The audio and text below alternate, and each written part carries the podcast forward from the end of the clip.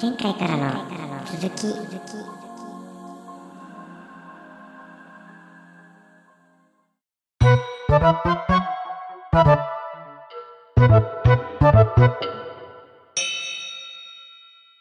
なんなんていうのかな。たんこれは、まあ、昔から行われてきたことではあるんだけど、うん。例えば、えー、田植えっていう時に、うん。近所の、えー農家さんがみんなあるか、ある人の田んぼうん。に集まって、うん。一斉にやっちゃうわけ。うん。うん。で、翌日はじゃあ次は誰々さんとこねって言って、やるわけ。うん。そういう一気に植えることで、育成スピードが統一化されちゃう。されちゃう？される？うん。一気にまた収穫ができる状況が作れるわけ。はいはい。で、すると単純に作業効率が上がる。あー。確かに。それを一人でやろうとすると、まあ、なんていうのかな。だから、ある一日に集中するんだよね。うんうんやらないといけない日っていうのが。うん。うん。だけど、一人でやれる作業って限られてるから、うん。何日も何日もかければ同じ大きさの田んぼうんを植え切ることができるけど、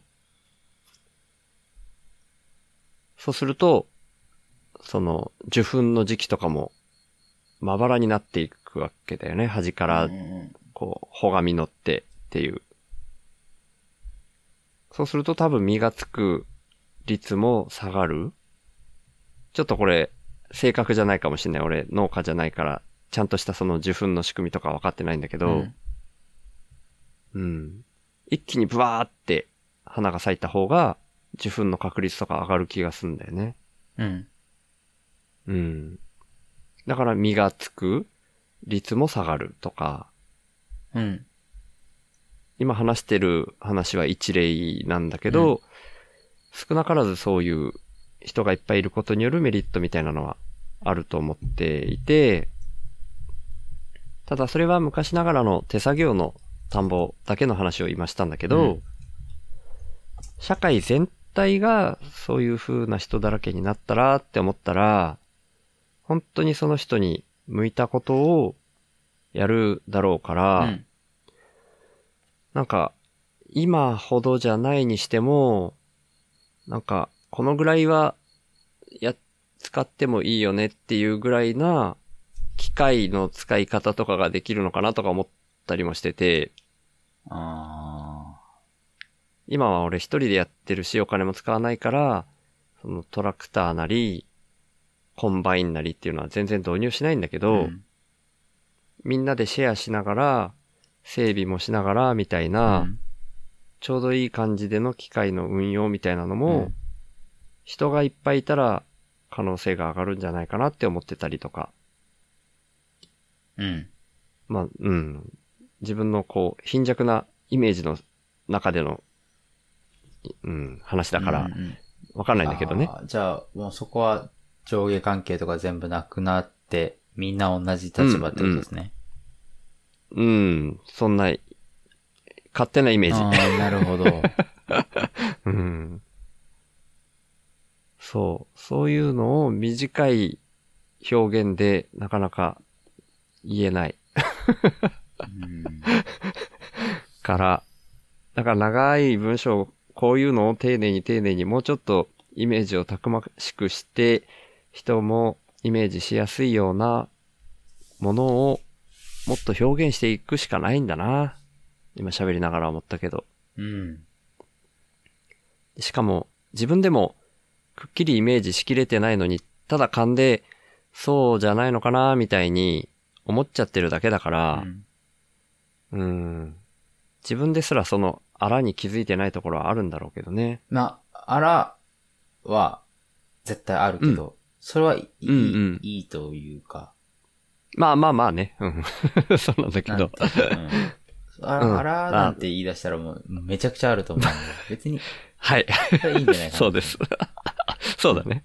どっちかっていうと、その伝わりやすいためにみたいなのの方が優先かな。はあ、うーん、うん。うん。そう。なかなかあんまり週報でもこれ喋りたいなってどっかでは思ってたのに自信がなさすぎて喋れたことがなかった気がする。うーん。からやっぱありがたいわ、このご愁傷ラジオ。本当ありがとうございますら。こそ。うん。そっか、そうだね。うん。うん。うん。そう。そうなんすよ。だから時間がね一人だと足りないよっていう話の高井さんと話した中でも、本当はこういう話をしたかったんだと思う。できなかったけど。そっか。効率良くなるうん。ってことですよね。うーん。だからアメリカの農業って大規模になるのかもね。あー、まあ、そうだね。ただまあ、その、機械的なうん大規模は必ずしも、うーん、なんか、いいとはあんま思ってないところもあるんだけどね。その、話がわかりやすいように、さっきの一気に植えて、一気に咲かせてみたいなことも言ったんだけど、それも本当に大規模になっちゃうと、その、なんていうのかな、えー、植、植物、農作物の多様性がなさすぎて、みたいな、これはただの自然農の話だけど、その効率のことだけを最大化させるのには、それはそれで問題点はあるとは思ってはいるけどね、そことのバランスっていうのを、本当にみんなが自分の好きなことをやる世界になったら、そういうことも気にする人も絶対役割的にいるはずとは思ってるから、うんアメリカの大規模農業みたいなのは、俺の考える未来にはないんだけど、実は。えー、じゃあ、小規模、うーん、むずくなっちゃった。ああ、小規、いやいや、うん、小規模、うん、じゃないとダメっていう意味ではないけどね。なんかそこ、まあ、なんか、なんかの問題でクリアできんのかなそれは。えっと、だうん。生物の多様性って言いましたっけ？うんうんうん。確か。で、生物って言ったかな？農作物って言ったかな？うん。えっと、育てる作物が、なんだろう、うん小麦とか、トウモロコシだけになっちゃうのが嫌ってことです。嫌っていうか、それだと多様性がないよねってことですか？うーん、なくて、なんかある意味問題がありそうな気はしてるのね。ほう。これはだからちょっといろいろいろ自分がこう辿ってきた道の中で、そういう自然のとかに触れたことでそこをある程度いいもんだと思っちゃってるっていう思い込みもあるのかもしれないんだけど、うん。自然脳が分かってないな、じゃあ。うん、俺もほんとね、そんな言えるほど分かってないんだけど、うん。そっか。なんか、うん。うーん、なんていうのかな。む虫は虫の役割があって、みたいな。うんそれをこう農薬で駆除すれば、は、もう農薬じゃねえや、防虫剤で、うんん？防虫、殺虫剤？ん？なんだっけな。ラウンドアップとかそういうやつかな。あ、違うわ。あれは除草剤だ。防虫剤じゃないですか？殺虫。防虫か、農薬、だだから農薬か。農薬なのかな？で、駆除すればいいってもんでもない的な、うーん。えーっと、それは、うん。虫の命がかわいそうだからっていうことではなくて、うーん、まあ単純に生、生態系のバランスっていう言い方だったり、うーん。そ、それ以外の言い方ができないのかなえー、そうですね。うん。なんかまあ例えばねかっあはいはいたかも。ああ、すごい。あんまり大して言葉足してないのにすごいね。え具体的な役割が分かってるわけじゃないけど、うん。役割、役割っていうと、もともと割り振られたものじゃないから、なんて言うんだろうん、うん、うん、う。うんなんて言うん。だろうん。う。うんなんていうの？うん。難しいよね。虫なら虫の生きがいがあったはずだっていう感じですか？ああ、生きがい。うん。まあ、生きがいまでは考えてないんだけど、うん例えばある虫が絶滅したとするじゃない？その農薬を使うことでしないけど、うんしないんだけど。うんうん でももししたとしたら結じゃあその構、、田んぼ内では絶滅するかもしれないですね。田んぼというか、その区域では。その、その場所では。うーん、そうね。まあわかんないけど、それだとしたらまた来そうだなとか思っちゃうけど、これはな、なんで今そう言ったかっていうと、あの、ジャンボタニシっていうのがいるのうね。んうんと、それも通称で、うん本当はベニスクリミンゴガイだったかな、確か。うん。で、まあ、外来種なのよ。うん。タニシではなくて、うん海外にいる、まあ、貝の一種。で、えー、水田に今いっぱいいる。で、害虫というか、うん。になってるのね。うん。め、めちゃくちゃこう、強い、あの、駆除しづらい、うん。繁殖力も強いし、うん水中だけじゃなくて陸上も移動できるし、巨大化する、巨大化というか、うん。タニシとかに比べるとめちゃくちゃでかくなるし、で、あの、ちっちゃい頃の稲を食べちゃう。っていう害虫なんだよね。害虫というか。うん。うん。それが、もうある田んぼでほぼ絶滅に近い状態まで駆除してきたとしても、ある年に駆除できたとしても、雨に乗って流れてくんだよね。へえ。その、ちっちゃい、もう、卵それはすごの、卵というか、卵から生まれた状態みたいな、ちっちゃい、うん。ちっちゃいけどジャンボタニシ、通称ジャンボタニシうがん、めちゃくちゃ流れてきて、またその田んぼでも大繁殖。あっという間にまた繁殖する、みたいなのがあって、え。それをちょっとイメージしちゃって、ある区画で絶滅しても、またすぐ復活しそうだなとか思ったけど、うんうんうん、これはちょっと余計な話だったね。まあでも仮にそうなったとして、やっぱそこはそういうバランスがおかしくなっていくだろうな、みたいに思うんだよね、極端な話。うん、うん、うん。砂漠ってさ、その草がなくなっちゃったことで、もう二度と復活しなくなっちゃったみたいな話。砂聞いたことある？砂丘？うん。うん。うん。もともとは草の生える普通の土だったけど、うん。人がそこから草を全部取り除いちゃったことで砂漠になっていっちゃって巨大化しちゃったみたいなへえ。話聞くから、うん、確か俺小学校の時の教科書で読んだんだよね、それね。だから、もうそうなっちゃったら取り返しつかない、もう二度と復活しないに近いらしいんだよね。うん。でもその砂漠を復活させるために日本の自然農で有名だった、もう亡くなったけど、笑い一本の革命っていう本を書いた、えーっと、なんだっけな、今、急に名前と忘れしちゃった。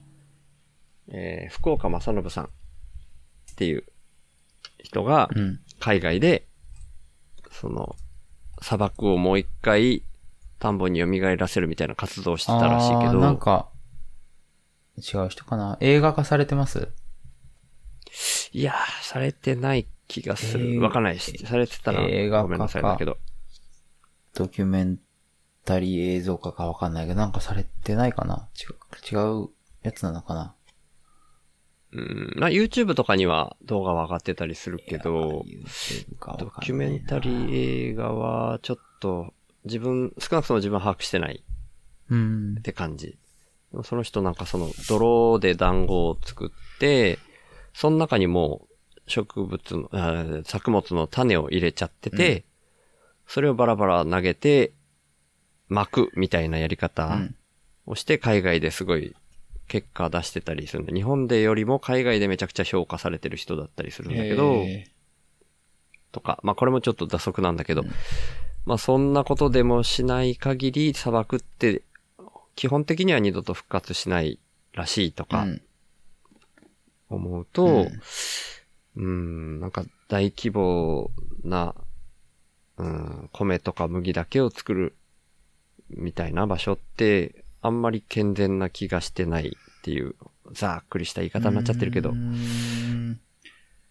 生態系的に多様な状態を維持した状態での作物じゃないと、本来あんまり栄養とかももうなくなっちゃってんだろうなっていう気はするんだよね。あうん。みたいな。それはちょっと、それもまたざっくりした話だけど。それを含めて、みんなが得意なことをやって、うん、一人でやってるわけじゃなくてみんなでやってるから、その中でもちろん効率も上がるんだけど、循環する状態を心地よく作れてたらいいなっていうのが自分の イメージしてる勝手な都合のいいお金のなくても回ったらいいなって思ってる社会っていう感じかな。うん。うん。うん。で、実際、高谷さんゲスト会の1回目をやった後に、うんうん週会議、後半略して週会議っていうのになったんだけど、週の生き方企画会議って言って、初回とか2回目とかに大輝くん出てくれたりしてたやつ、うんあそこで、最初の頃に俺が本当に、なんか、相談というか企画会議的に喋りたかったのって、本当はこういう話なんだよね。はいはいはいはい。本当はね。でもその手前で、説明しないこ、しないといけないことが多すぎて、うんそれを喋ってるだけで、週会議10回以上やったけど、終わっちゃったっていう感じ。そうですね。いつの間にか終わりましたね。うん。そうなんだよね。自分のその、こういうことを喋りたかったんだっていうことすら、ちょっと、説明に追われてる、追われてるというか、一生懸命その時その時に適してるだろうって自分が思えることを喋ってるうちに、うん、違和感だけはずっとあ、違和感というか、言えてねえなっていう感覚だけはずっとあったんだけど、はいはいはい。うん。最初にこういう風に企画会議したいなって思ったことは消えていってたっていう感じだったって思うのね。うん。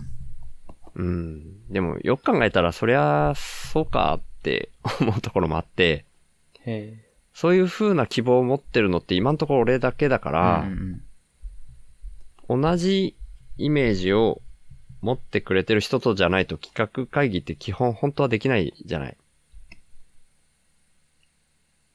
会社とかでも同じビジョンを共有してるから、じゃあそこの目的に向かって企画会議しましょうみたいになる？そから、うか。共有できてないのに企画会議したいって思ってた時点でちょっと無理ゲーを、え、なんか、やろうとしてビジョンを共有するための会議かなと思ってたんですけど。そうだね。そうなってたんだね。うん。そうなってたそうじゃなかけったっど、てことかな？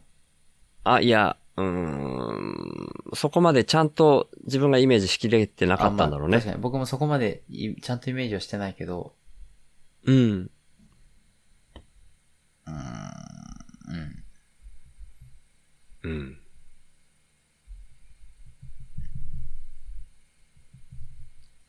そう。そんな、そんなふわっとした 感じなんだなーって、改めて今実感してるし、はいはいはいはい。か噛み締めてるんだけど、まあそれはそれでしょうがないから、じゃあそれを踏まえて、今後、まあ企画会議みたいにして、誰かとできるようになったらいいなって、やっぱり今でも思うは思うけどね。できたらいいな うん。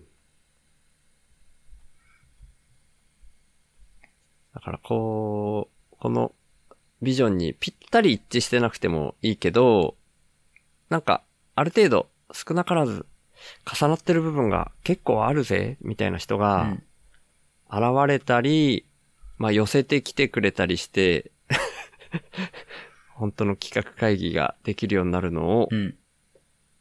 夢見てます。うん。みたいなことをちょっと言言って、言っといて、うん、反応してくれる人がいたらいいなっていうのが、願望というか、希望としては今持ってるな、いると思うけどなうん、いてほしいと思って今、うん。募集中ですってこそ言わなかったけど、まあまあ気分としては募集中ですっていう感じだね。うん。うん。ぜひぜひ、そういう企画会議を一緒に、やろうよとか、やれる、俺相手になれるかもとかいう人がいたら、ぜひご連絡ください。みたいな。ちょっと、時間的にはうんもうちょっと撮りたい気分だけど、うん。締めみたいなことを今言っちゃったなっていう 感じなんだけど。いいんじゃないですか。まだ。うん。うん。ああ、もう今回はこれで終わっていいんじゃないですかって。あ、まあ、そ、それでもいいですけど、締める風で、まだ全然違う話になっても。喋っても。そうだね。で、切ったら、大輝くんがまだ眠さに、いやいや、僕はずっと眠いんで、ごめんね。ずっといつだって眠いんですけど、うん。そっか。他の、切り口からまだいけるかな他の切り口でいきましょうん。何があるかなう。え今日、あ実は、あの、シュラシュシュシュの収録もしてたのー、ね。あ、そうだったんですね。午前中に。うんうんうん。だからそれと被っちゃダメだしな、みたいに思って。うん。そっか。かぶっちゃダメなんだ。だから、いやいや、ダメでもないか、いいか。よく考えたら。いい、いいんじゃない？いいよね。愛の楽曲工房で言ったネタが完全人間ランドでも現れたりもするもんね。あ、うんうん、そうそうそう、そうですね。うんうん。それに全然切り口、入り口は一緒でも違う方に転がるだろうから、シュラシュシュシュの話で言うと、ナズグルさんが最近映画をよく見てますっていう話から始まったんだよね。うん。で、俺も結構最近よく見てて映画。へえ。うん。直近で言うとあの、怪物をお映画館に見見に行っちゃったんだよね。言ってましたね、ツイッターで。うん、うん。でも、ちょっと、あまりにもみんながすごいみたいな感じで言うから行ったっていう感じだったんだけど、うんあ僕、見たい、見たいので、うん、うん、ネタバレはしない。ああんまりしてほしくないです。うんネタバレは。うんうんうん。それで、でも感覚、うん感想的なものもあんまり言わない方がいいか、じゃあ。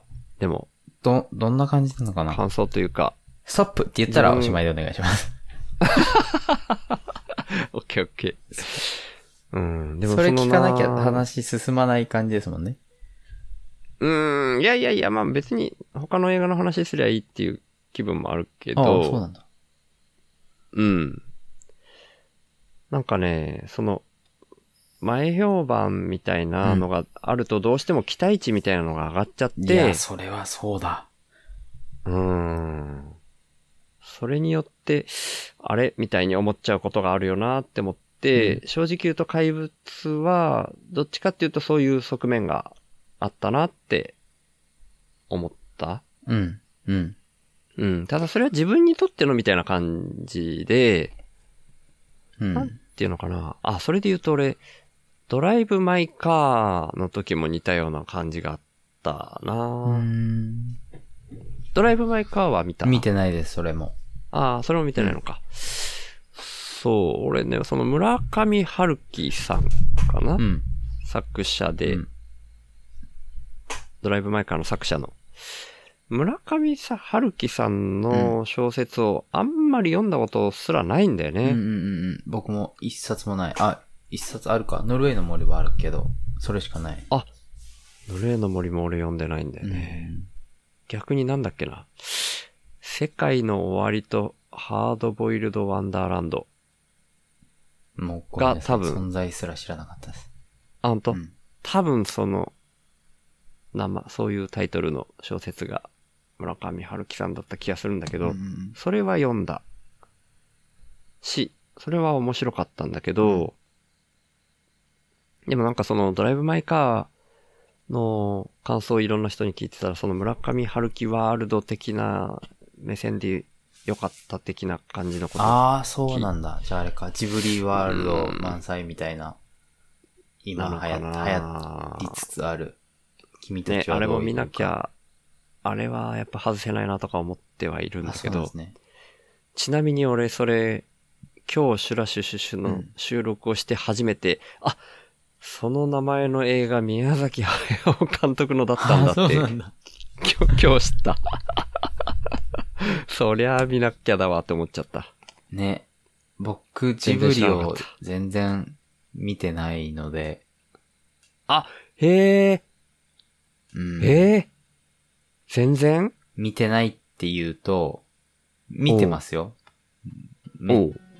小学校の時とかにうん。眺めてるっていう、映画鑑賞っていうかもう本当に視聴した程度ですね。だから考えてないです。あーなるほど。そうか、そうか、そうか。次